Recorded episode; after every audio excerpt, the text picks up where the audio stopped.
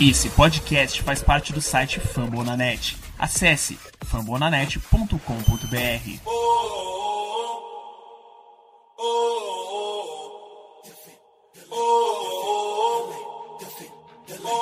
Cleveland, get on your feet and make some noise for your Cleveland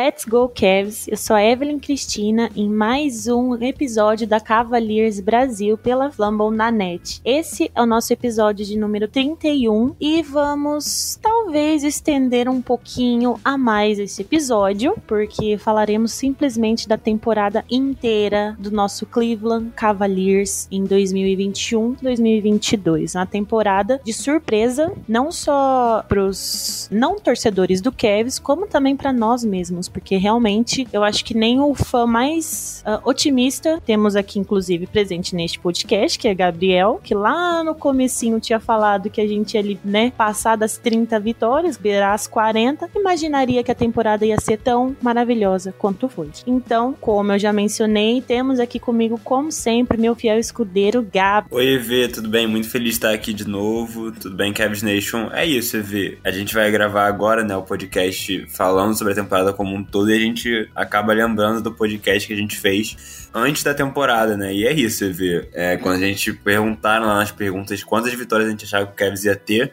e né, o Kevs tinha tido 22 na outra temporada anterior, eu falei, ah, acho que chega numas 36, aí eu pensei melhor, falei, hum, mas aí é muita coisa, né? Vai aumentar, como é que vai aumentar quase 20 vitórias, né, em relação à temporada anterior. Acabou que o Cavs aumentou mais e se não fosse lesão, EV tinha aumentado mais ainda, né? Doideira. Mas é isso, esse episódio promete ser um pouquinho mais longo do que os últimos que a gente fez, né? Muito por conta disso, porque a gente vai falar de muita coisa, mas vai ser muito maneiro e muito bom estar aqui de novo, EV. Obrigado. É nóis, Gabi.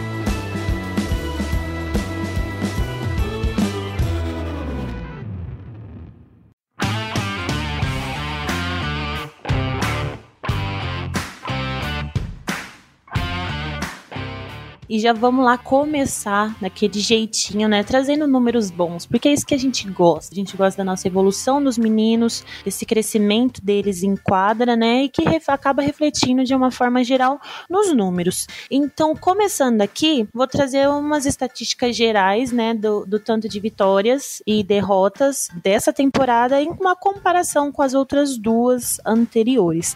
Então, na temporada de 2021-2022, o Kevs teve um recorde de 44 vitórias e 38 derrotas. Esse é o maior número de vitórias do Cavs em uma única temporada sem LeBron James desde 1998. Realmente, quando a gente para para pensar e ver esses números, é um, é um negócio muito um, assustador, que realmente o LeBron carregou a gente nas costas por muito tempo. Triste dizer isso, não deveria ser, mas infelizmente realidade. Mas a realidade também é que as coisas estão mudando, né? Estão mudando, mas LeBron, fica aqui, né? Se quiser voltar voltar, você tá ligado. E a evolução dessa temporada para a temporada anterior, de 2020-21, foi de 22 vitórias. E um número melhor ainda, na temporada de 2019-2020, que foi o primeiro ano ali, né, sem LeBron James e tal, nós tivemos um aumento de 25 vitórias. Realmente é um negócio que prova que finalmente o rebuild está dando o resultado, né?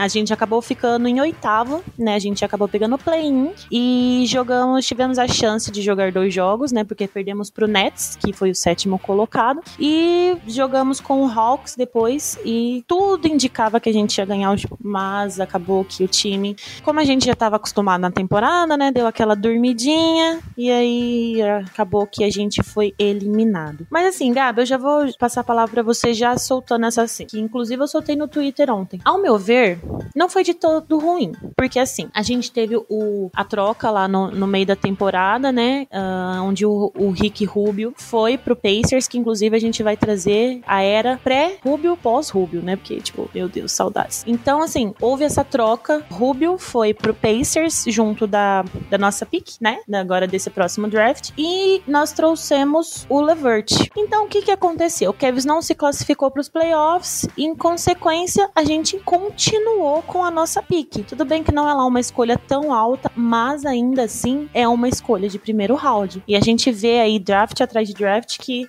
uh, às vezes as escolhas acima da décima, né, tem mais brilho e tal do que o top 10. Então, tipo assim, sabendo ver, procurar direitinho, analisar, eu tenho certeza, como nosso querido Kobe Altman tem acertado bastante nos últimos drafts, eu tô aqui um pouquinho esperançosa, né? Mas então, a gente manteve a nossa pique, estamos com Levert e ainda podemos trazer Rubio de volta. Para quem não acompanha a gente lá no Twitter, só acompanha podcast, não tá sabendo. Mas tem uns rumorezinhos ali, aquelas coisinhas de que o Rubio já demonstrou que quer voltar pro Cavs, porque tem desafios inacabados, né? É, aqui. negócios inacabados. Negócios inacabados, exatamente, aqui em Cleveland. E que ele gostou muito da cidade, do, do da recepção dos torcedores e que ele quer muito voltar para finalizar o que ele começou. Então imaginem só, se o Rubio volta, a gente tá com a Pi, tá com o Levert e o Rubio de volta, então acabou que fechou o pacote completo, né, Gabi? Eu estou torcendo muito para que de fato ele consiga voltar, porque realmente pós saída do Rubio, tudo deslanchou. É, assim, acho que é isso. Você falou que não é de todo ruim e eu concordo, porque assim, também não era o melhor, né? A gente vai falar um pouquinho mais sobre isso no podcast, mas o Kevin esteve muito perto mesmo de conseguir uma vaga para playoff, né? Que é algo que eu particularmente achava tipo essencial para moldar até o futuro desse time no sentido de ganhar experiência, né? Porque seria pô, teria sido muito maneiro se ele tivesse já pegado uma série de playoff com esse time, né, que em média de idade é o time mais jovem da NBA, se ele já tivesse tido essa experiência, né, de playoff, teria sido algo assim, muito maneiro. Mas a gente vai destrinchar um pouquinho mais pra frente do porquê isso não ter acontecido, né. Mas ok, são águas passadas e é isso, você vê, a gente pode acabar saindo com tudo, né. O Pacers vai, não vai ganhar nada pelo Levan se isso acontecer, né. Porque eles trocaram pela escolha de, de draft que parecia garantida que seria deles, né, antes das lesões do Cavs e tal. E o Rick Rubio, mas que eles já sabiam que não ia conseguir jogar. Então foi basicamente uma escolha, foi basicamente uma troca Levan pela escolha. E a gente já recuperou a escolha. E Rick Rubio, a gente vai falar um pouquinho mais dele também ao longo do podcast. Mas por favor, volte. Precisamos de você. Muitas saudades. Mago espanhol, catalão, na verdade saudades, muitas saudades. Então, assim, é, queremos muito que ele volte. E é isso, né? Se isso acontecer mesmo, eu ver mais uma cartada genial do Kobe Altman, que ele simplesmente conseguiu o Caris LeVer, que assim, ainda não conseguiu deslanchar completamente, mas a gente tem essa expectativa na temporada que vem, né? Ele conseguiu o LeVer de graça, né? Por nada, absolutamente. Então, genial. Sim, o Levert realmente precisa mostrar muito mais, né, do que porque nós esperávamos muito mais dele, que ele ainda não entregou tudo que pode. Mas a próxima temporada tá aí e, né, tá aí, não, falta tempo pra caramba. Mas quando chegar, né, vai ter essa off-season aí pra se programar, pra treinar, pra, né? Então vamos torcer pra que tudo dê certo. E assim, Gabi, a gente também, apesar de, né, de ser legal jogar playoffs pra criar uma casca dos meninos, a gente sabe que não iria muito longe nesses playoffs, né? Então, assim, dos males, o menor. A gente ficou com a PIC, tem a chance de trazer mais um novato aí para integrar ainda mais esse young core que a gente tem, que tá muito bom. Então, vamos torcer para tudo continuar dando certo. Já, então, emendando um assunto no outro, que isso é o que a gente mais faz aqui, vocês já estão acostumados. Vamos falar um pouquinho, já que a gente mencionou, né, o Rubio, né? Então, vamos trazer sobre a, a off-season passada, né, antes de começar essa temporada, que tá quase pra se acabar. Na off-season, tipo assim, começou meio. Será que vai dar certo? Porque logo veio aquela bomba do Larry Nance Jr. indo embora. Todo mundo ficou revoltado. Eu fiquei muito revoltada, vocês mesmos sabem. Fiquei muito, acho que mais triste do que revoltada, porque Larry Nance é um dos caras que eu mais amo no basquete. E aí ele saiu e chegou Markkanen, né? Foi ali numa tro uma troca tripla entre Blazers, Bulls e o Cavs, né? E aí chegou o Markkanen e logo depois chegou o Rubio e todo mundo também já ficou os torcedores de Minnesota todos agradecendo ao Cavs por ter tirado o Rubio deles. Aí você já fica assim, né? Hum, a análise. Mas a gente sempre torce para dar certo. A gente torceu pro Rajon Rondo dar certo, né? Então, tipo assim. Aí, logo na sequência também, então, veio draft, terceira pick, trouxemos Mobley. E aí fica, ficou aquela coisa: vai dar certo, não vai dar certo, o que, que o Kevs vai fazer, como será que os meninos vão se comportar? Uh, o Mobley, ele vai ser o pivô, ele vai fazer ali a posição 4, ele vai vir do banco, o que, que vai acontecer? E aí, JB Bickerstaff simplesmente me faz uma formação com torres gêmeas. Ele me coloca Markkanen, Mobley e Jared Allen de titulares, ali finalizando com Garland e Sexton. Então, assim, assim, tinha, tava tudo certo pra dar errado. Porque quem é que joga com tanto big? Hoje em dia, uh, muitos times preferem lá o small ball, aquela coisa mais assim, e o Bickerstaff simplesmente me larga essa. E deu certo. Tudo, a gente perdeu os dois primeiros jogos, se eu não me engano, mas depois foi simplesmente um crescimento absurdo do nosso time. Garland já logo no começo mostrou o que, que ele iria fazer nessa temporada, como que ele iria destruir nessa temporada. E ele realmente fez, né? O Mobley também ali no começo, na Summer League, ele começou ali meio tímido, tanto é que todo mundo falou: ah, não sei, talvez o Kevin tenha draftado um bust, né? Não sei o quê. Mas não, gente, começou a temporada, o menino botou aquela face dele de G completamente gelado e foi só basquetebol pra tudo quanto é lado. E toco aqui, toco ali, e chute contestado aqui. E realmente o Kevin começou a temporada maravilhosamente bem. A gente foi realmente, acho que talvez pelo, apesar do fato de nós termos caído bastante, isso fez com que muitos parassem de falar da nossa temporada em si. Mas nós chegamos a ser, aliás, nós estivemos entre as surpresas da temporada, não tem como negar isso, porque de um time que vinha, né, ali no top 3, piores campanhas, simplesmente para ficar brigando por mando de quadra de playoffs durante muito tempo, né? Não tem como não falar que foi uma surpresa muito boa, né, Gato? Ah, Ivê, com certeza, sim. Eu acho que durante muito tempo, ali principalmente em dezembro, janeiro, né, naquele período da temporada, antes do All-Star Game, a gente estava ali muito estabelecido, tinham duas surpresas muito grandes, né? Que era a gente no leste e o Memphis no oeste. Mas a gente sendo uma surpresa maior ainda, porque o Memphis já tinha mostrado na temporada passada um basquete bem legal, já tinha ido pra playoff. O Cavs foi, tipo, foi isso que você falou, né? De pior time da NBA em campanha para brigar por mando de quadro no, no leste. Então, assim, no leste disputado pra caçamba, né? A gente tava na frente de Filadélfia, de, de é, Boston, né? Que depois melhorou muito, de Nets, assim, tava nessa briga, assim. Foi um negócio muito surreal. E voltando lá pro início da temporada que você falou, Evê, porque eu acho que é muito doido, porque a gente até. Fui eu que escrevi, gente, o, o, roteirozinho dessa vez do podcast. Eu esqueci de botar isso, viu?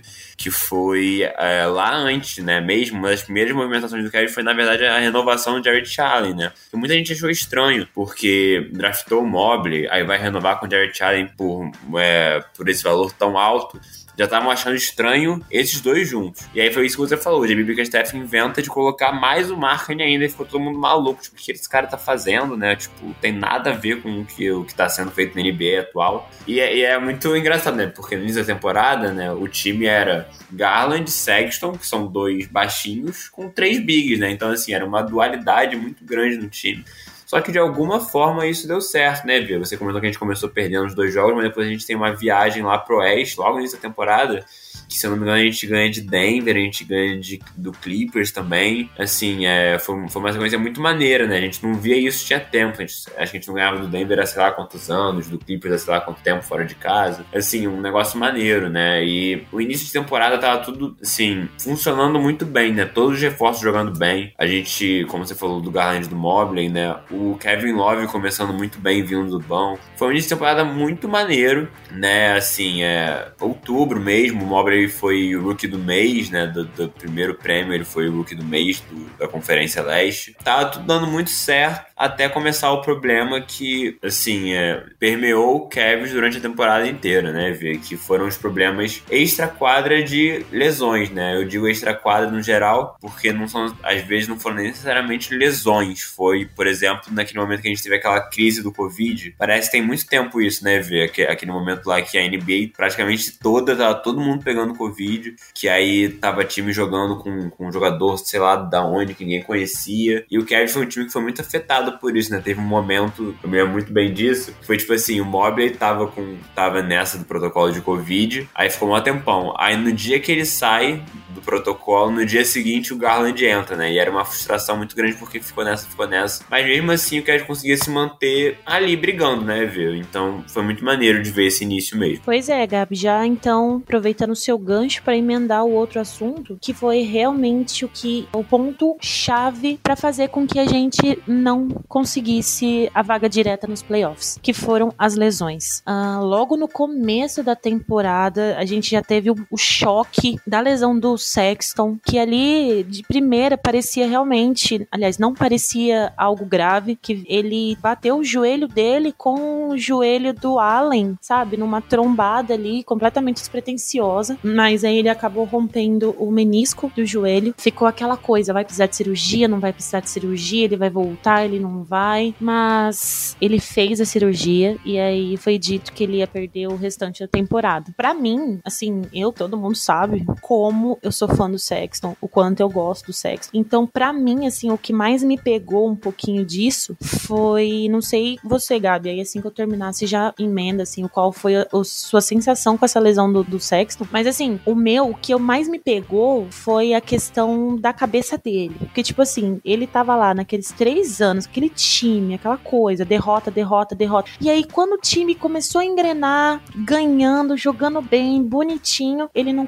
ia conseguir desfrutar dessa temporada, ajudar o pessoal exatamente por conta de uma lesão e que ele ia ter que ficar de fora. Então eu acho que pior de tudo, sabe? Do que precisamente o fato de ficar fora era realmente essa, esse mental dele, né? Poxa, quando o time tá melhorando, eu não tô em quadra para ajudar, para desfrutar disso. E como fez falta o Sexton. Meu Deus, como fez falta. Pô, foi, foi muito, foi realmente muito triste, né, esse momento da lesão do Sexton, porque, sim, foi um baque, né, e ele é o cara que nessa reconstrução, né, que a gente tá acompanhando, né, desde que o LeBron saiu, foi o primeiro a chegar, então a gente tem um apego emocional com ele muito forte, com certeza. E além disso, tinha toda aquela polêmica, né, do Kevin não ter renovado e último ano de contrato, então assim, ele tava entrando em quadro também pra se provar, pra provar pro Kevin, olha, vocês têm que renovar comigo, tá, eu sou... Até aquele momento ele era o cara mais importante do Kevin, né, tipo, nas, nas temporadas anteriores. Então ele tava ali para se provar e aconteceu essa lesão. Assim, realmente assim, para ele eu acho que deve ter sido desesperador, né? A gente não tem informações de todos os bastidores e tal, mas ele deve ter ficado muito mal.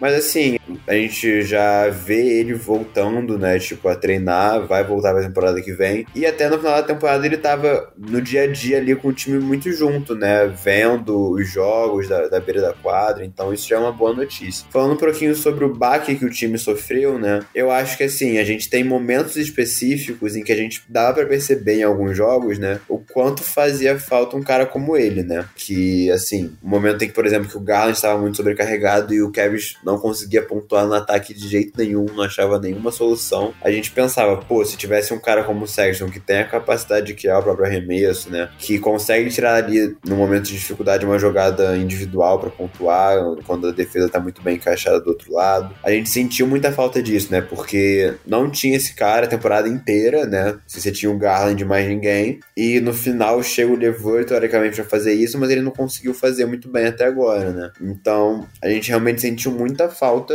do Sexton em alguns momentos específicos. Mas eu acho, e aí tem muito mérito do JB também, eu acho que ele conseguiu, para mim pelo menos, a gente vai entrar um pouquinho mais nisso, o melhor momento do Kevin na temporada assim, de basquete jogado foi ali em dezembro, mais ou menos. E já não tinha o Sexton, né? No momento em que o time titular e todos os reservas estavam disponíveis sem ser o Sexton, né? E o time titular era formado pelo Garland, o Okoro, no lugar do Sexton, e os três bigs. O Kevin estava jogando muito, cara, assim, muito bem. Então, mesmo, né, com a falta do principal jogador do time nas temporadas anteriores, né? O Kevin conseguiu se adaptar e continuar muito forte, sabe? Óbvio que se tivesse o Sexton seria muito melhor, né? E a gente vai ter essa, essa oportunidade de ver isso acontecer na temporada que vem, se der tudo certo, né? E acho que a gente só fica animado de ver que mesmo sem ele a gente já conseguiu fazer uma coisa muito boa. Imagina com, né? Mas, assim, naquele dia, naquele jogo contra o Knicks, você vê, foi muito maneira a vitória, né? Eu lembro, foi um dos melhores jogos do Mobley, o Rubio fazendo uma, quase 30 pontos, matando muita bola de três. Mas a sensação depois daquele jogo foi mais de tristeza, realmente, pela lesão de um cara que a gente é tão identificado e que a gente vê que gosta de estar em Cleveland, né? E isso é muito importante pra gente. O cara gostar de estar na franquia é algo assim que conecta mesmo, né? Então, Sexton é esse cara, deve renovar, né? O Kobe já falou que ele é um, uma das peças chaves do projeto, então deve renovar. A gente vai ter mais tempo de Colin Sexton aí em Cleveland, muito provavelmente. Então, vamos ver como é que vai ser essa volta dele pra quadra. Pra quem não tá sabendo, o Sexton entrou ali no último ano, né, dele do contrato de novato, de rookie, e aí ele se tornou um agente livre restrito, né, Gabi? E aí ele pode receber propostas propostas de outras franquias, mas o Kevs pode cobrir essas propostas. Caso o Kevs não cubra uh, e o Sexton queira sair, aí tudo bem. Mas se o Kevs cobrir, o Sexton seria obrigado a ficar. E o que aconteceu ali, pelo menos o que foi noticiado, o que aconteceu que fez com que o Sexton não ficasse, aliás, não renovasse já, uh, foi o tanto de anos, né? A franquia queria quatro anos, o Sexton e seus empresários queriam cinco. E aí ficou essa coisa e acabaram no impasse que não chegaram no acordo e aí começou a temporada sem o contrato renovado. Porém, como o Gabi já disse, o Altman mesmo já falou, o próprio Sexton já falou que eles já estão com conversas, que a ideia é ficar. Então, provavelmente, a gente espera, né? Mais do que né, que realmente seja anunciado aí nos próximos meses a renovação do contrato do Sexton, porque como o Gabi também disse, a identificação do jogador com a franquia é muito importante, principalmente num, numa cidade como Cleveland, né, que a gente sabe que é um mercado pequeno, uh, que não tem lá muitos atrativos, tem aquela parada do frio que nem todo mundo gosta, né? Os jogadores já expressam bastante isso. Então, realmente o jogador gostar da franquia, gostar da torcida e da cidade é muito importante. E eu não acho que o Kobe Altman vai perder o Sexton,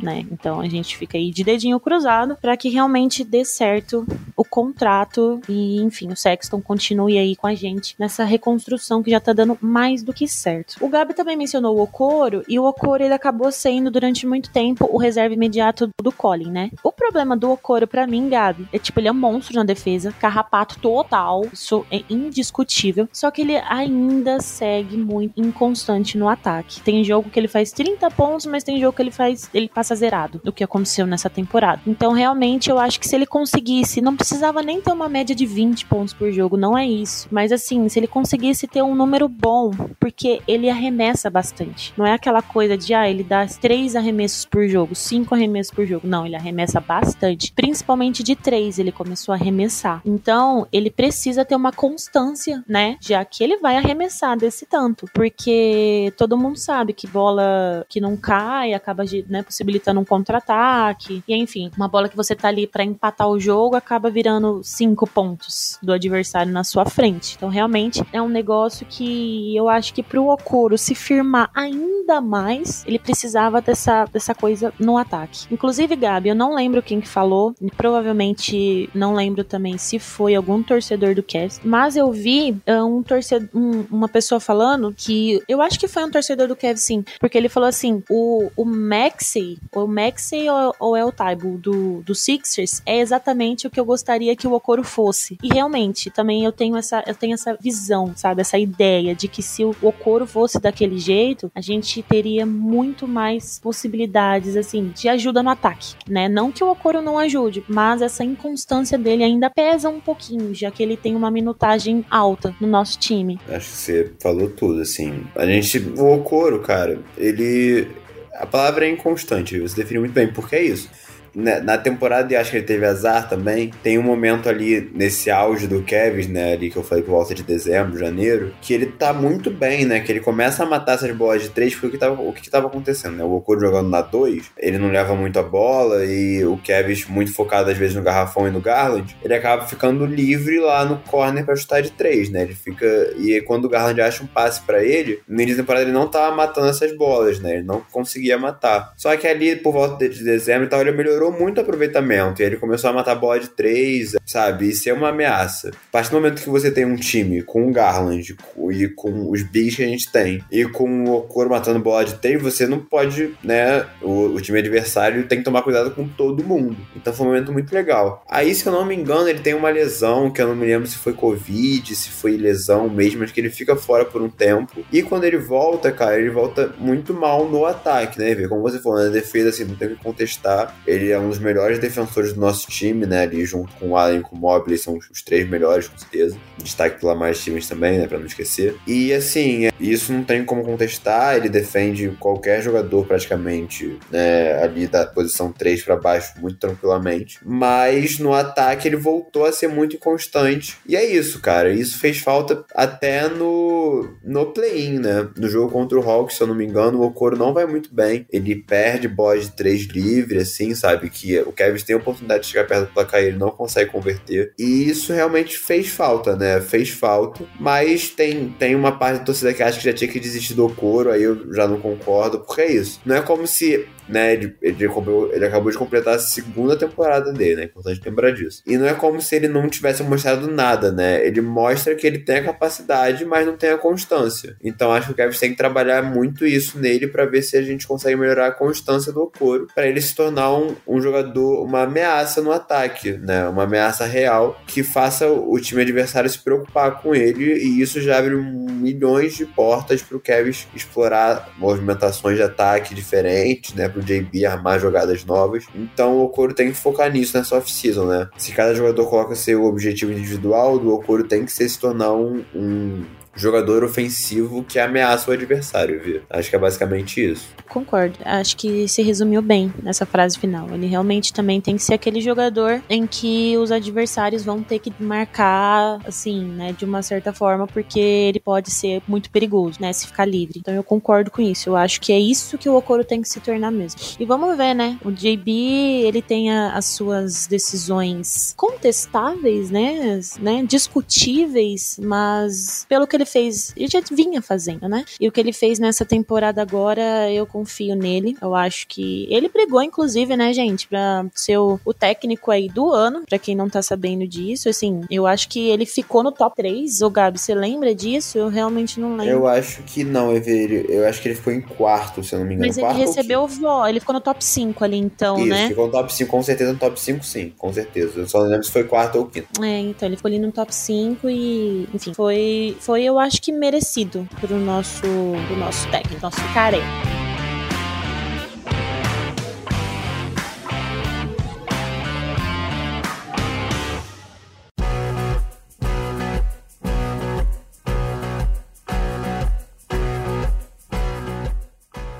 Então, assim, vamos. O Gabi já tinha mencionado aqui, gente, sobre o Kevs em dezembro, que foi, né, uma da, dos pontos mais altos que a gente teve. E realmente, a gente ganhou duas vezes do Miami Heat, ganhamos do Bulls, ganhamos do Wolves, perdemos naquele jogo de um pontinho pro Jazz, né? Assim, vários contenders que a gente, com o time, né, completo, claro. Ganhamos do Bucks com o Big Three deles, tá? Middleton, Yannis, uh, Lopes, o Holiday, enfim, todo mundo a gente conseguiu ganhar deles também. E aí, a partir daí, né, depois disso que começou a vir, de certa forma, o time começou a cair um pouquinho, porque infelizmente teve a lesão do Rubio. E é aí onde a temporada se divide. Realmente, acho que foi o ponto chave pro nosso declínio, né? Acho que se eu posso usar essa palavra. Mas antes, o Rubio, ele vinha do banco e comandava o time. Ele, ele tinha muito poder sobre aquela segunda unidade, né? Ele tinha uma minutagem alta por ser um reserva, mas assim, ele tinha um, um poder de domínio muito grande, né? E muitas vezes ele acabava ficando ali com a primeira unidade também do time. E o que ele conseguiu fazer, sabe? Eu acho que inclusive muita dessa evolução do Garland se dá ao Rubio, porque no Media Day, que eu, né, cubro todo, todo ano, foi perguntado pro Rubio, né, essa coisa e tal, o que ele imaginava do Kevs, como que ele achava que ia ser ali, né, ele com esse monte de menino novo e tal. E ele falou que ele ia fazer com o Garland a mesma coisa que ele fez com o Booker, né, o Devin Booker do Suns, que foi transformá-lo no melhor armador que ele poderia ser, no melhor jogador que ele poderia ser. E realmente foi o que aconteceu, porque a evolução do Garland foi absurda, né? Absurda. Depois eu vou pegar os números aqui só para passar rapidinho para vocês, mas assim, mais do que números mesmo, né, pessoal? É realmente ver o basquete que o Garland jogou essa temporada. Uh, não vou falar disso agora pra gente não, não confundir os assuntos, que tem muita coisa para falar, mas vamos com calma. Então, realmente ali, quando ocorre aquela lesão do Rubio, que ele já cai né, desesperado, já sai bancando um pé só pro vestiário e que ele também rompe ali os,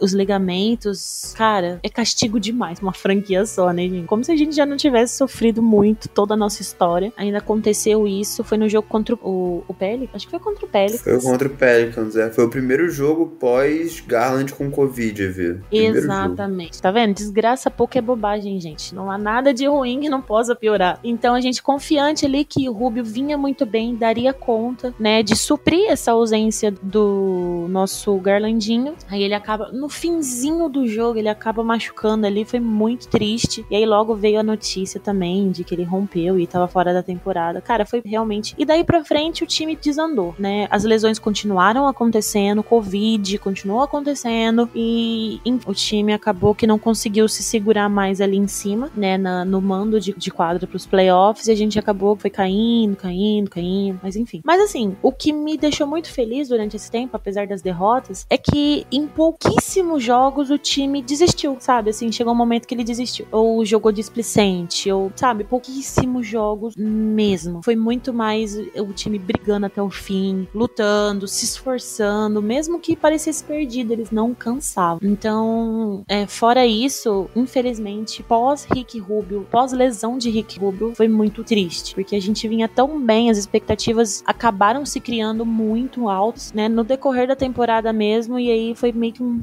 aquele banho de água fria, mas enfim, faz parte, né. Gabi, eu sei que você é um assumidíssimo fã de Rick Rubio, inclusive quando o Cass fechou com ele, você veio todo feliz para mim falar, porque sempre gostou muito do Rubio, e eu imagino que da mesma forma que eu tenha ficado acabada, devastada com a lesão do Sexton, e fiquei muito triste com a do Rubio, mas acho que você acabou ficando muito mais. Ah, Eve, assim, pô, o Rubio é um cara que eu, eu gosto muito mesmo, assim, por muito de basquete de acompanhar de seleção, né, já de antes na Espanha, e, pô, eu era muito fã papo de, assim, é, no, no My Career do NBA 2K, né, eu trazer o Rick Rubio pro Cavs, assim, antes dele vir, né, pra ser o armador reserva ali. Basicamente isso, eu fazia isso pô, sou muito fã dele. E foi, foi um baque, ver, porque é isso, ele tava muito bem, muito bem. E foi isso, né? É, foi nesse jogo contra o Pelicans, no fatídico dia, que o Garland tinha acabado de ter Covid. E a gente pensando, tá bom, mas aí o Rubio vai ter que segurar essa onda, né? E o Rubio, cara, faz um jogo espetacular contra o Pelicans, né? Ele tava fazendo um jogo maravilhoso. Ele tava, sei lá, um rebote do triple-double, que seria o primeiro triplo-duplo do Cavs desde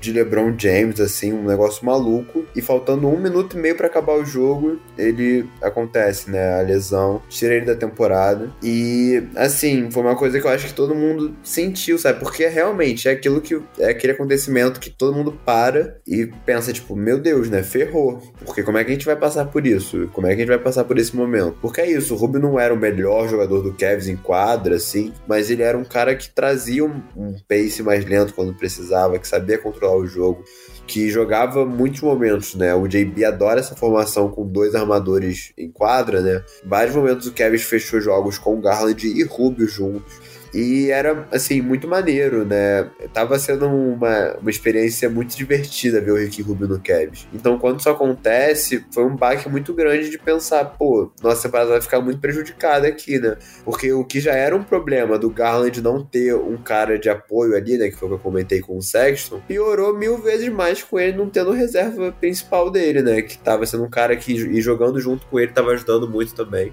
Então, assim, é, foi um baque muito grande e e alongando mais um pouquinho pelo que você falou também, Evê, foi isso, né? O Cavs ali até em janeiro, né? Porque essa lesão, se eu não me engano, não é no início de janeiro, mas eu também não acho que é muito pro final. Mas até o All-Star Game, o Cavs vai se segurando, né? Vai se segurando, assim, não tendo o melhor desempenho, como já tinha tido em dezembro, em janeiro, mas ganhando jogos, mesmo assim, né? E, e nessa base que você falou, de não se entregar, não se entregar, não se entregar. Depois do All-Star Game, o Cavs continua assim né? A gente não teve muitas derrotas por muitos pontos. Não teve. A diferença, né? O Kevin lutando, lutando, mas depois do All-Star Game não conseguindo ganhar os jogos, né? Alguns, muitas vezes, que estava ganhando antes. Então, realmente, eu acho que a gente estava conversando antes do podcast e o momento chave para definir essa diferença, né? Do ótimo momento do Kevin pro momento que as coisas começaram a decair foi a lesão do Rick Rubio. Porém, como você disse no início, essa história não tá acabada, gente. Não é possível que acabou daquele jeito essa história, porque tá sendo tudo tudo tão maneiro vai acabar daquele jeito? Rick Rubio tem que voltar para voltar para ser o reserva do Garland de novo, a continuar ajudando o Garland a evoluir como um jogador de basquete. E eu acho que isso vai acontecer, viu? Tenho com muita esperança. Vamos ver aí se o Rubio volta para a magia voltar para Cleveland. Estamos desde já de dedinhos cruzados e a, as velas acesas. Mas continuando aqui, então após isso, né, gente, veio o All-Star Game. O All-Star Game foi o momento mais feliz da gente, né, após essa virada de ano, porque foi ali onde a gente conseguiu transformar o Garland em All-Star, né? Ele foi anunciado como All-Star e, e isso com certeza foi a cereja do bolo para a temporada dele, que realmente foi sensacional. E aí junto do, do Garland, o Allen conseguiu também ir pro All-Star por conta de lesões, né, do, do Barba e quem foi o outro, Gabi? Acho que teve mais um que lesão, não foi que ele não É, eu acho que é porque primeiro teve o Chris Middleton, só que aí entrou o Lamelo e aí depois o Harden se machuca e entra o Allen. Isso, isso mesmo, isso mesmo. O Middleton se machucou e aí escolheram o Lamelo pro lugar dele e, e aí, né, não tinha mais chances do Allen até que o Harden acabou se machucando e também uh, aí a NBA chamou o Allen, muito mais que merecido, que realmente a temporada do Allen também foi sensacional. Ele teve os maiores números da carreira, né? Field goal, é, rebotes, a média, né? Um, tocos, duplo-duplos. Então, assim, realmente foi a melhor temporada dele da carreira. E foi coroada também com ele indo para o All-Star. E o melhor de tudo, gente, para mim, foi que simplesmente LeBron James draftou os dois. O Garland, que foi a segunda escolha do LeBron, com Duran e ele discutindo o que queriam o Garland. No final da, dali do draft dos dois, o Duran ainda perguntou o que, que o LeBron queria pelo Garland. Então, assim, pega a moral do nosso menino. Simplesmente sensacional. E aí, isso, obviamente, pro jogo, né, das estrelas ali no domingo. E, mas antes, né, como todo mundo sabe, tem aquela, aquele dia do torneio das habilidades, dos três pontos e de enterradas. E o torneio das habilidades, eu não vou me estender muito sobre isso, porque a gente já explicou detalhadamente, né, tem um episódio específico sobre o All-Star. Então, se você não ouviu, está ouvindo agora, vá lá, porque foi bem detalhadinho que eu e o Gabi falamos sobre. Uh, o torneio da, das habilidades ali, o Mobley acabou entrando junto dos dois, do Garland e do Allen, formando o time né, de, do Cavs, e conseguimos vencer. Vencemos no, no final o time dos novatos, que foi muito legal, com o Mobley matando uma bola do meio da quadra com 5 segundos no relógio. E além disso, ainda também tivemos Mobley no time dos novatos, né? O que venceu, o, o também mudou o formato esse ano e o time que o Mobley estava foi o vencedor. Então foi 100% de aproveitamento no All-Star Game, porque o time do LeBron também venceu. Então, e foi muito legal. Acho que foi o, o técnico do time do LeBron foi o Monte Williams, Gabi. Foi, foi, foi o Monte. Foi ele mesmo. Foi, né? Porque aí, no final ele até deixou o Garland, o Allen e o LeBron jogando juntos, né? Isso em Cleveland foi sensacional. Foi algo realmente muito representativo para nós, fãs do Cavs. Então foi, foi só, só alegria, né, Gabi? Esse All-Star Game. Ah, foi, foi muito incrível ver, assim, passando rapidinho porque você já falou tudo, mas foi isso. Eu acho que foi um momento de que de o Kevin, assim, pô, voltamos, né? No sentido de assim, a gente ficou aí três, três temporadas seguidas sem ser falado por nada, nem ninguém, né? Só a gente falava com a gente mesmo sobre o Kevin. E num fim de semana em Cleveland, né? Tudo acontecendo em Cleveland, então, assim, já teria algum holofote virado pra, pra cidade de qualquer jeito. A gente tem, né, essa coroação com os nossos All-Stars, tanto Allen quanto Garland, que foram super merecidos. E com esses eventos que você falou também sem ser o jogo, né? O, o Mobley. O Okoro também estava no time do Mobley que ganhou, né? O jogo dos rookies. Então foi tudo muito maneiro. E a, a, simplesmente, né? O, o jogo das estrelas, provavelmente dito, que foi o que você falou, né? O Jared Allen, ele joga até o final, né? O último quarto inteiro o Jared Allen joga. O Garland joga boa parte do último quarto também. Ele sai ali no momento pra entrar o Curry. Mas é muito maneiro, né? E essa, essa, essa história de ter sido com o LeBron, né? No time do LeBron, com o LeBron ganhando jogo, fazendo game winner, assim, foi um fim de semana muito incrível e é, acho que a gente merecia isso, né? Dá pra resumir assim, a torcida do Cavs, que passou por tanta coisa, merecia isso e o time do Cavs merecia também, então foi, foi um ponto alto da temporada, realmente. Bem lembrado, Gabi, esse game winner do LeBron com todos os narradores ao redor do mundo gritando Cleveland, this is for you, foi um pouquinho nostálgico, né? Talvez tenha trazido um pouco de lágrimas aos meus olhos, mas essa é outra história. Pessoal, falei para vocês que ia trazer aqui rapidinho os números do Garland, né, para meio que ilustrar essa evolução dele de uma temporada para outra. E assim, uh, mas mais do que os números propriamente ditos, a questão do basquete do Garland em quadra. Você vê o que ele estava fazendo, encontrando espaços muito mais fáceis. Uh, os passes dele eh, melhoraram muito, inclusive de uma forma estética mesmo, né? Ali no look pass, sabe? As pontes aéreas dele para os nossos bigs, que foi o que mais aconteceu. Então a evolução do Garland, mais do que os números propriamente ditos, foi realmente ali você vendo o que ele estava aprontando em quadra. Então assim, na temporada passada para essa, na passada ele teve uh, 17 pontos de média, nessa já foi para 21, com jogos dele ultrapassando 30 pontos, 35 pontos, né? O field goal dele, a porcentagem ficou ali mais ou menos a mesma coisa, 45 e 46, não mudou muito. Os três pontos também ficou 39%, mesma coisa, também não alterou muito. Os lances livres dele aumentou, chegou ali nos 90%. Rebotes, temporada passada 2.4, nessa temporada já aumentou para 3.3. E acho que o ponto principal que foram as assistências. Temporada passada ele teve 6 por jogo, essa ele já teve uma média de 7, aliás, de 9, perdão, gente, de 9 assistências por jogo. Mas teve jogo aí que ele conseguiu 17 assistências, né?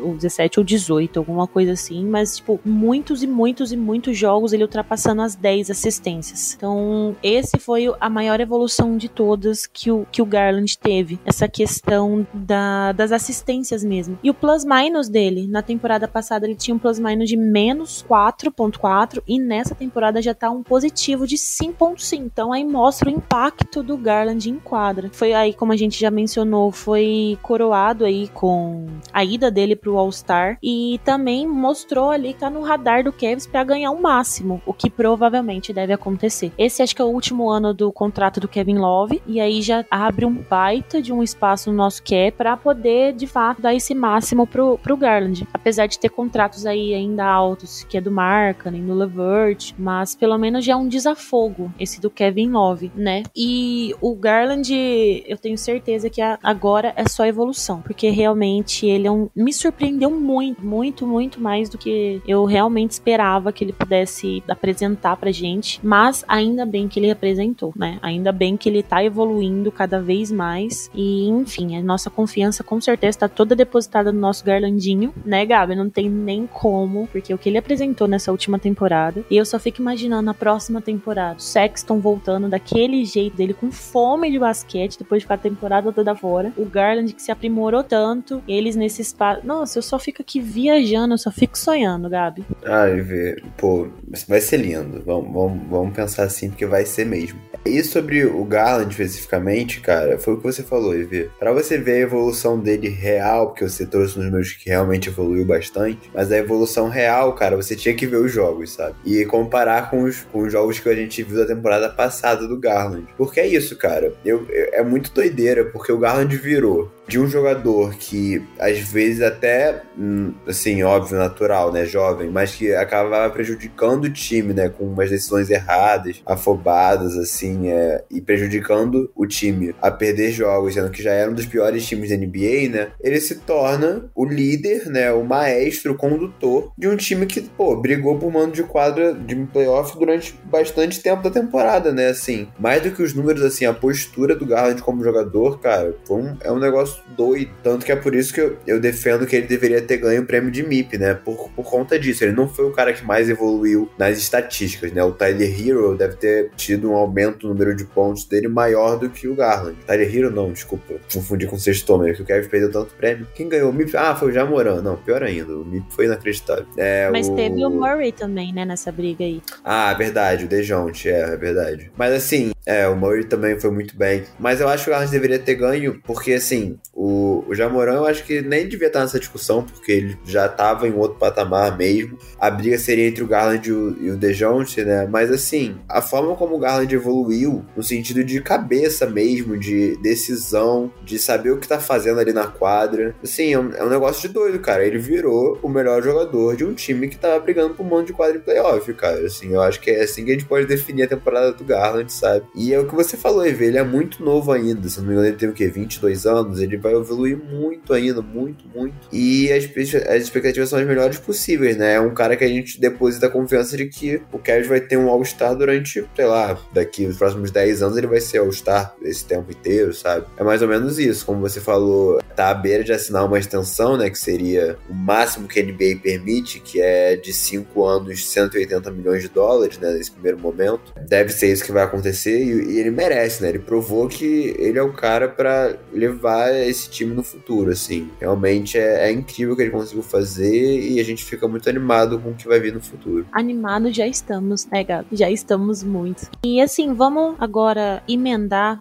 meio que emendar dois assuntos, porque eu queria falar um pouquinho também, Gabi, do Kevin Love, porque eu acho que é muito importante a gente falar dele. Ele aí teve uma temporada ótima, onde lá no comecinho ele aceitou que seria banco, o que é, foi só a segunda vez que aconteceu na sua carreira, e a primeira no Cavs, né? Porque a outra vez que ele foi banco, né, veio do banco assim, foi lá no Minnesota, e mas ele aceitou de bom grado, ele falou que ele queria ajudar, que ele queria nessa temporada entrar realmente para ajudar, né, o, o nosso time, os meninos, ele queria ser o veterano que os meninos esperavam que ele fosse, que a torcida esperava que ele fosse. E ele foi, porque ele brigou pelo prêmio de sexto homem, né? O Kevin Love com a idade que tem, onde todo mundo já falava que ele estava acabado, tudo, inclusive muitos torcedores do Cavs desacreditavam dele. Eu não vou me tirar desse bolo, porque não é que eu desacreditava do Kevin Love, mas eu achava que ele já tinha dado em Cleveland. Eu achava que, assim, ele já tinha saturado e ele não queria mais. Então ele estava fazendo corpo mole, displicente. Então eu realmente achei isso baseado naquelas situações que já ocorreram né, com ele nas temporadas passadas. Mas ele mostrou pra gente que não, que a gente estava errado, que muita gente estava errada. E ele foi peça importantíssima vinda do banco, principalmente nas bolas de três, né? Que ele chegou a liderar um tempo. Se eu não me engano, ele, ele acabou liderando, né? Na temporada inteira, o jogador que mais converteu bolas de três vindas do banco. Então, ele ajudou muito a gente. Dentro de quadra, principalmente, mas assim, essa, essa liderança dele, essa coisa, sabe, esse espírito que ele teve, que era só você ver, quando o time tava bem, os meninos acertavam tudo, a câmera mirava no banco e tava lá o Kevin Love gritando, girando toalha, correndo, sorrindo adoidado. Então, assim, é muito bom ver Kevin Love desse jeito, porque ele é o último remanescente do título, mas mais do que isso, ele é um ídolo nosso, né? Então é muito bom ver que o Kevin Love tá finalmente feliz de novo aqui com a gente. E eu espero que essa próxima temporada ele continue, né? Com esse espírito, com essa vontade e ajudando a gente da melhor forma que ele pode. Mas assim, os assuntos que eu queria linkar era exatamente falar do Kevin Love e mencionar que ele é, ficou em segundo pelo,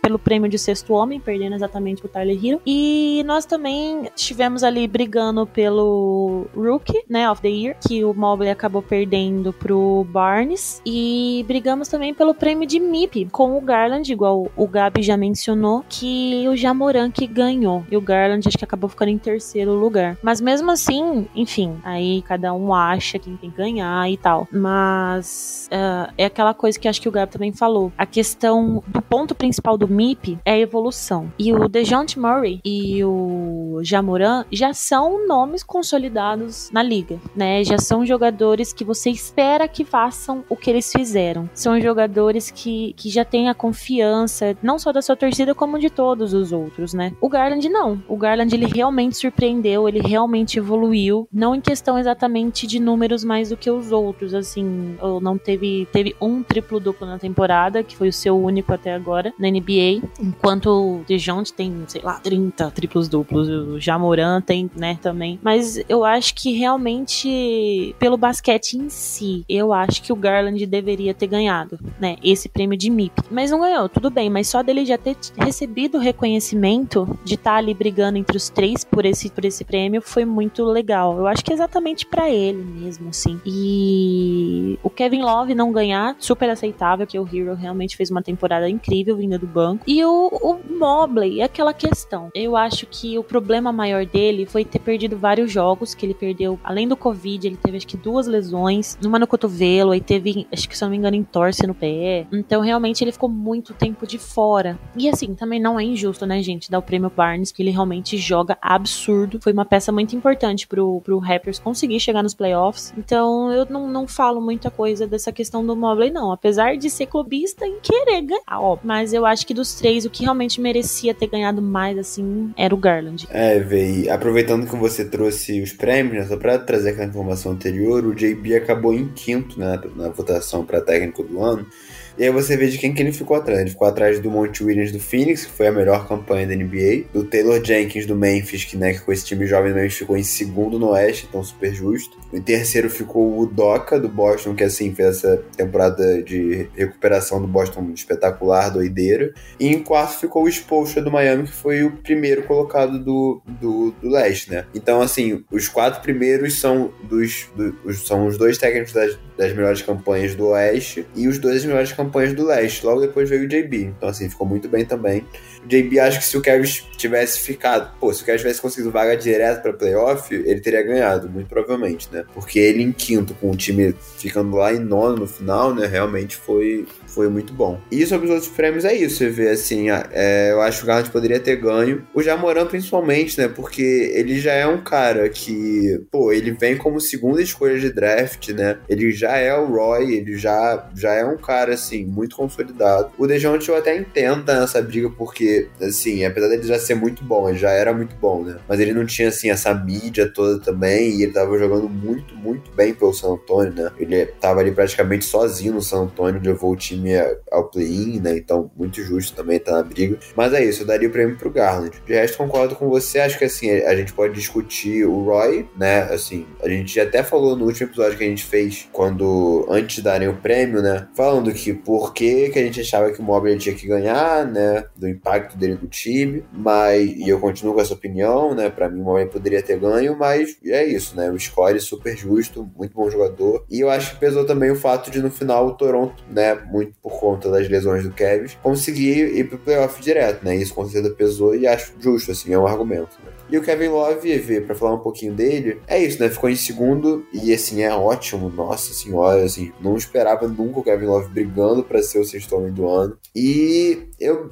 acho que a gente pode definir como felicidade o fato dele estar tá aí, né? Porque foi isso que você falou, EV. Na temporada passada tinha toda aquela situação lá dele parecer estar tá muito satisfeito a ponto de fazer birra em quadra. E a gente, a gente pensar que a história dele com o Kevin ia acabar daquele jeito, né? Um jeito triste. Um cara que é isso que você falou, é ídolo ídolo, que poderia ter a camisa aposentada, né? Acho que agora vai se confirmando e vai ter camisa aposentada com certeza, Cleveland. Então, assim, é, é, muito bom ver um cara como ele, assim, de bem, né? Estando bem, porque a gente fica feliz, porque é isso, ele é um, ele é, ele é um dos caras que tem identificação com a torcida, né? Apesar dele não ter sido draftado em Cleveland, se identificou muito rápido, né? Depois da saída do LeBron, ele foi o cara que ficou. Então, assim, é, a gente gosta muito dele e acho que ele gosta muito da gente também. Então, muito bom ele ter aceitado esse papel novo e ver como ele pode ajudar o time de outra forma que não é sendo a principal estrela, né? Então é, é muito maneiro, assim, essa recuperação do Kevin Love muito doida. Muita gente não acreditava, eu também vou falar para você que se eu esperar que o Kevin Love ia ter uma temporada boa dessa, tá, estaria mentindo. Então é, é muito maneiro, assim, realmente acho muito justo trazer ele aqui pra gente falar um pouco, porque foi muito bem, foi muito bem, e expectativa é que ele continue fazendo isso na próxima temporada, né?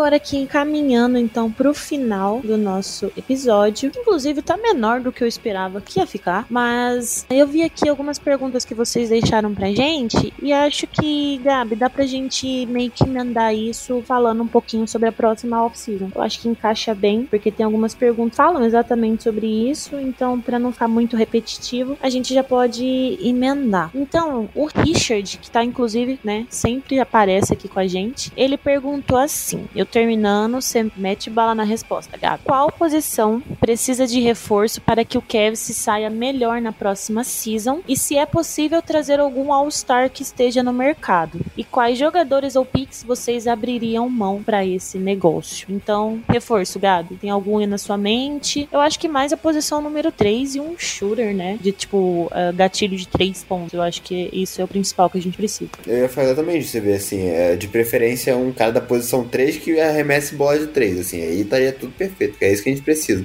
Porque no elenco, né, a gente já tem ali pra posição 2, a gente vai ver como é que vai funcionar isso. A gente já tem o Sexton e o Levan, né? Então, assim, trazer mais alguém para isso seria complicado. É, eu acho que a gente precisa de alguém que arremesse bola de 3 na posição 3. Porque eu, eu gosto da, da, da, opção de 3 bigs, mas é importante você ter como alternar isso sem perder o arremesso, né? Porque o Cavs atual, se você tentar alternar isso, você vai colocar o que? O Lamar Stevens, o Okoro, você perde a bola de 3 automaticamente, né? Então, porque o outro que tem ali é o Cherry Osman, que a gente sabe que é. dá pra confiar. Então, assim, seria maneiro ter alguém confiável para fazer parte da rotação. A outra pergunta que ele fez falando sobre All-Star, é, essa free agency não, não parece que vai ser muito assim, com muitos jogadores, né? Tem vários jogadores que vão estar em player option, né? Mas a maioria deve aceitar, provavelmente, porque são contratos muito grandes. Mas assim, é complicado a gente pensar em alguma estrela muito grande vindo para Cleveland agora. Eu, particularmente, não sou contra pensar em trocas, não. Mas eu acho que trocas visando coisas menores, assim, não uma estrela, sabe? Alguém que venha para compor o elenco.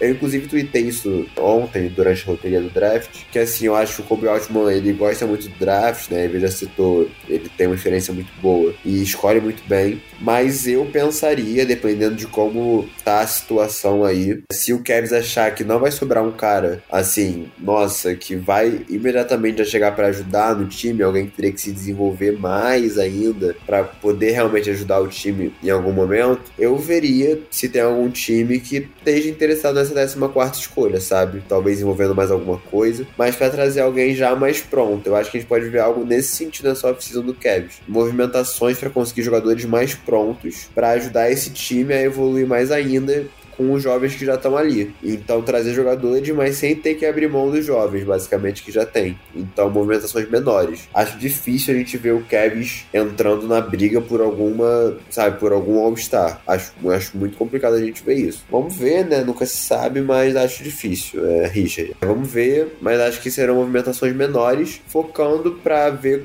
os pontos fracos que a gente teve para ir para playoff. Acho que agora é isso. Concordo, eu também acho. Eu toparia trocar essa 14 escolha, mas enfim, teria que valer a pena, né? Também não é simplesmente trocar para vir outro Cherry Osman da vida, que de Cherry Osman já basta o que a gente tem, né? Então, assim, próxima pergunta do Matheus. Ele meio que a gente já respondeu essa, mas vamos lá. O que esperar da próxima temporada? Isso ainda não, mas essa parte. O que falta para brigarmos por título ou virar contenders? Obrigado obrigado, boa noite. Boa noite, Matheus. Mas eu acho que exatamente para a próxima, o que falta pra gente virar um contender é realmente esse, esse chutador, né? Porque é o nosso, hoje, eu acho, posso dizer que é o nosso ponto mais fraco. A gente tem o marketing, uh, que ele acabou tendo um, não, uma caidinha de rendimento nas bolas de três na temporada, mas ele foi bem, né? Assim, na medida do possível, do que eu esperava dele, ele, né, supriu minhas, minhas, minhas expectativas, baseando também no que a torcida do Bulls falou dele, coitado. Mas eu acho que ele foi bem. Só que realmente falta esse alguém pra gente. Eu acho que é exatamente a peça que falta. É esse jogador. Quando a gente conseguir um jogador desse, aí para mim vai ser realmente, sabe, quase um contender já. E, obviamente, se a gente manter é, o que a gente fez nessa temporada agora, né, Gabi? E aí, o que esperar da próxima temporada e o que falta para brigarmos por título ou virar contender? Bom, vou começar com o que esperar. Assim, lá na temporada passada, quando perguntaram isso, eu falei, bom, de um time como jovem como esse, a gente vai esperar o quê? Evolução. Ano passado, a gente, na, lá, isso quer dizer na temporada retrasada, né? Eu tava falando isso ano passado.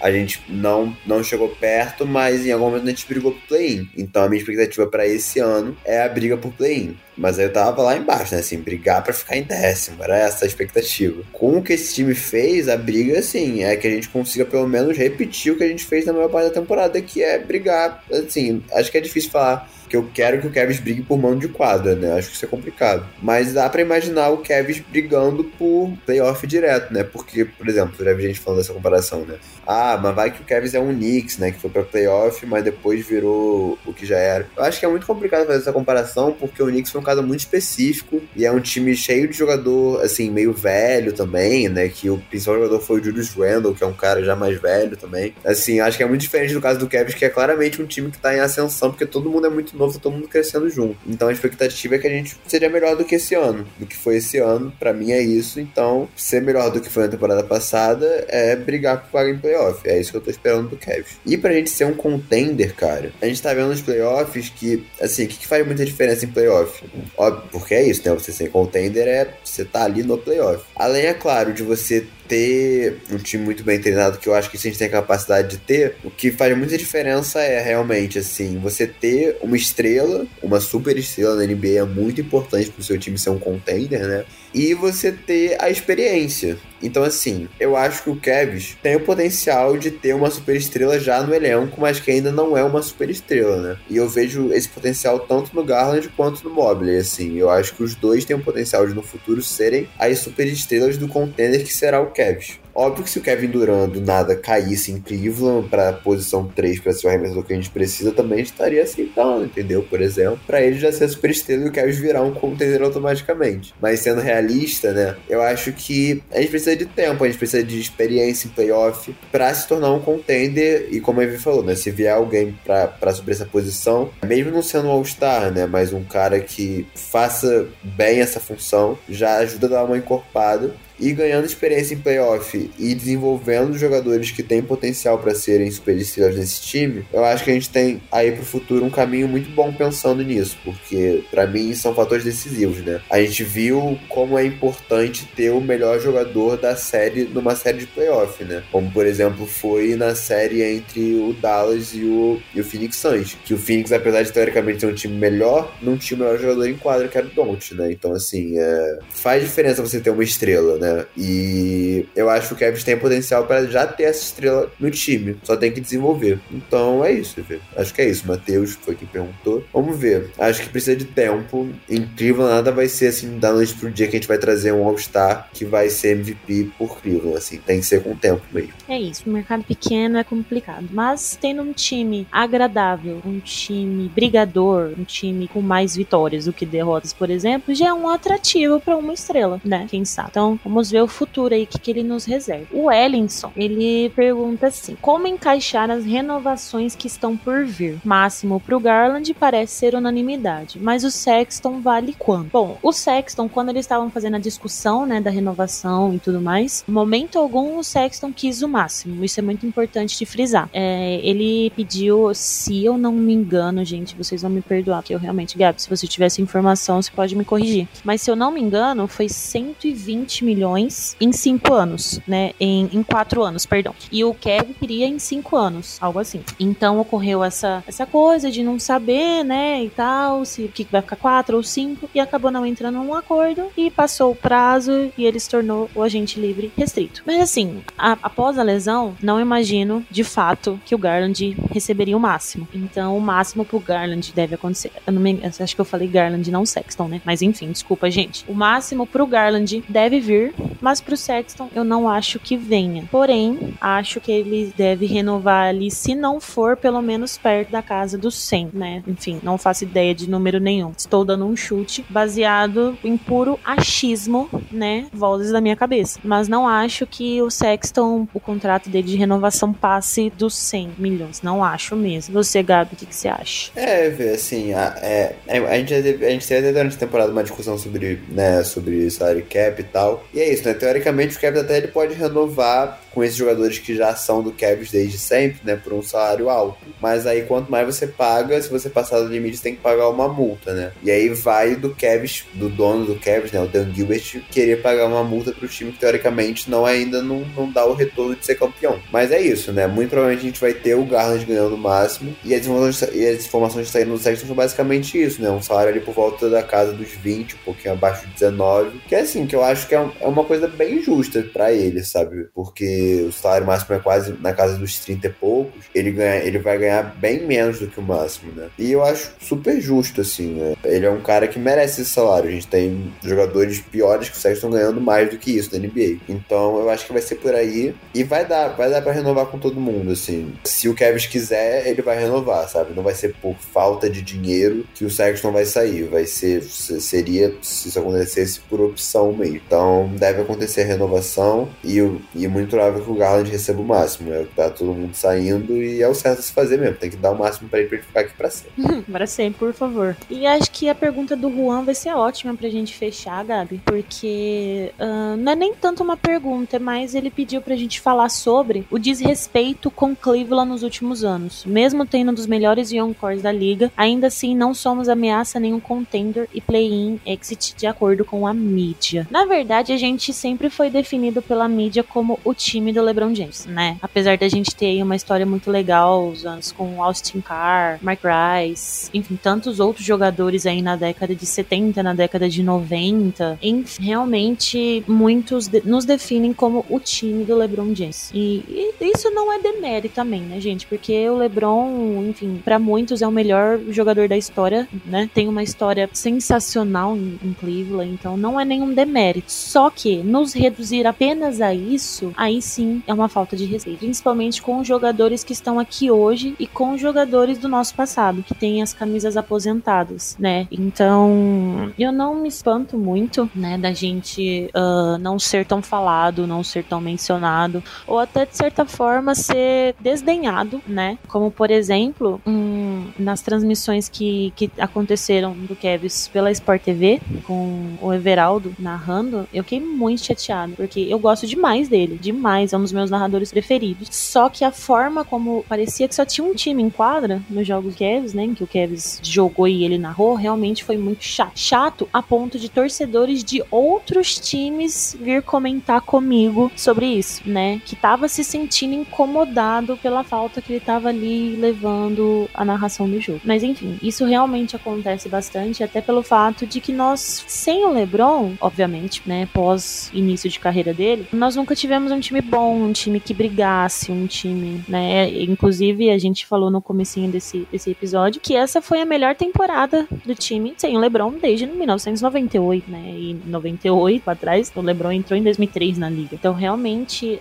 agora que a gente tá conseguindo viver sem LeBron, né? Com ele ainda jogando. Então, o desrespeito, não, não sei nem se seria um desrespeito agora. Eu acho que seria mais uma, sei lá, uma falta de vontade mesmo de muitos em nos mencionar em buscar saber, sabe? Então, e assim, eu acho que agora com esse time isso talvez mude, porque realmente os meninos estão mostrando que eles querem, que eles vão atrás e que eles vão fazer acontecer. Então, eu acho que os meninos eles vão trazer essa coisa de sermos novamente respeitados, já que o Juan trouxe a palavra desrespeito, acho que os meninos vão conseguir trazer esse respeito de volta. O que, que você acha, Gabi? É, assim, se tem um lado ruim de você ter, ter draftado e ter, na maior parte da carreira do Silva, do para mim, talvez melhor jogador da história, mas para muita gente o segundo, né? Que é o LeBron. O lado ruim disso é, é essa história de que, pô, os, você, o seu time é, é ele, teoricamente, né? E a gente sabe que não é bem assim, né? A gente que torce tem uma relação maior. Mas para quem vê de fora, realmente, assim, e ficou muito marcado para mim a questão de 2018, né? Que é a última experiência do Kevin em, em final, né? Em playoff, da galera, do geral.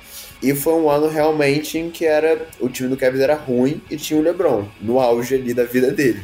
E ficou muito marcado isso de que o Cavs era o LeBron, é só o LeBron, é só o LeBron. E quando o LeBron sai, né, a galera meio que ignora. E assim, trata com um desdém, né? Que eu, eu até entendo, assim, não falar muito porque é um dos piores times da NBA, né? A galera atualmente não tá falando muito do Pistons, né? Não comenta muito sobre o Pistons, o Magic, por exemplo, sei lá, ou o Suns quando tava naquela draga também, não foi muito comentado mas eu acho que a gente, a gente que vê de perto, né, tá vendo como o trabalho tá sendo muito bem feito ao longo desse, desse, desse rebuild, né?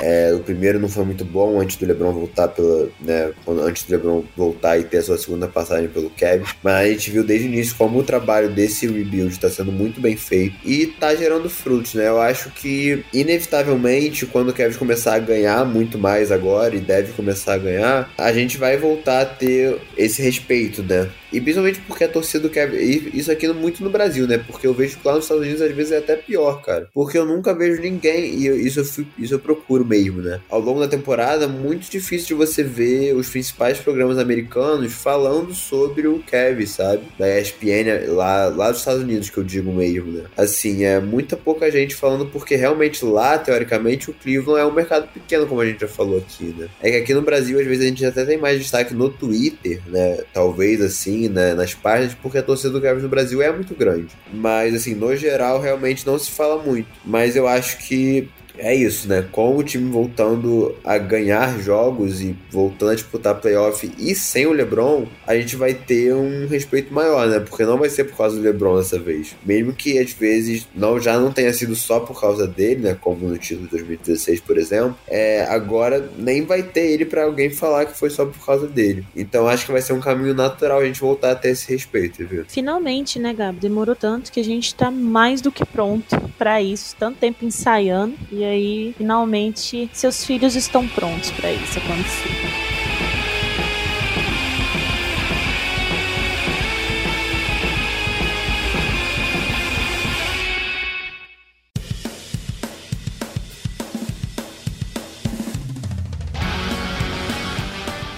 Mas então, pessoal, chegamos ao fim desse episódio aqui do falando sobre a temporada inteira do Kevin. Essa temporada foi maravilhosa. E, enfim, Gabi, eu queria agradecer de novo, como sempre, pela participação, pela parceria, por estar sempre ali comigo topando, né? Ficar até 11h30 da noite aqui gravando podcast, sendo que amanhã eu tenho que trabalhar, você tem que ir pra aula. Enfim, obrigada, Gabi. Se quiser deixar mais aí algum comentário ou não, enfim, espaço é seu. Ai, Vê, que isso. Eu fico muito honrado de poder fazer parte desse projeto com você, você sabe.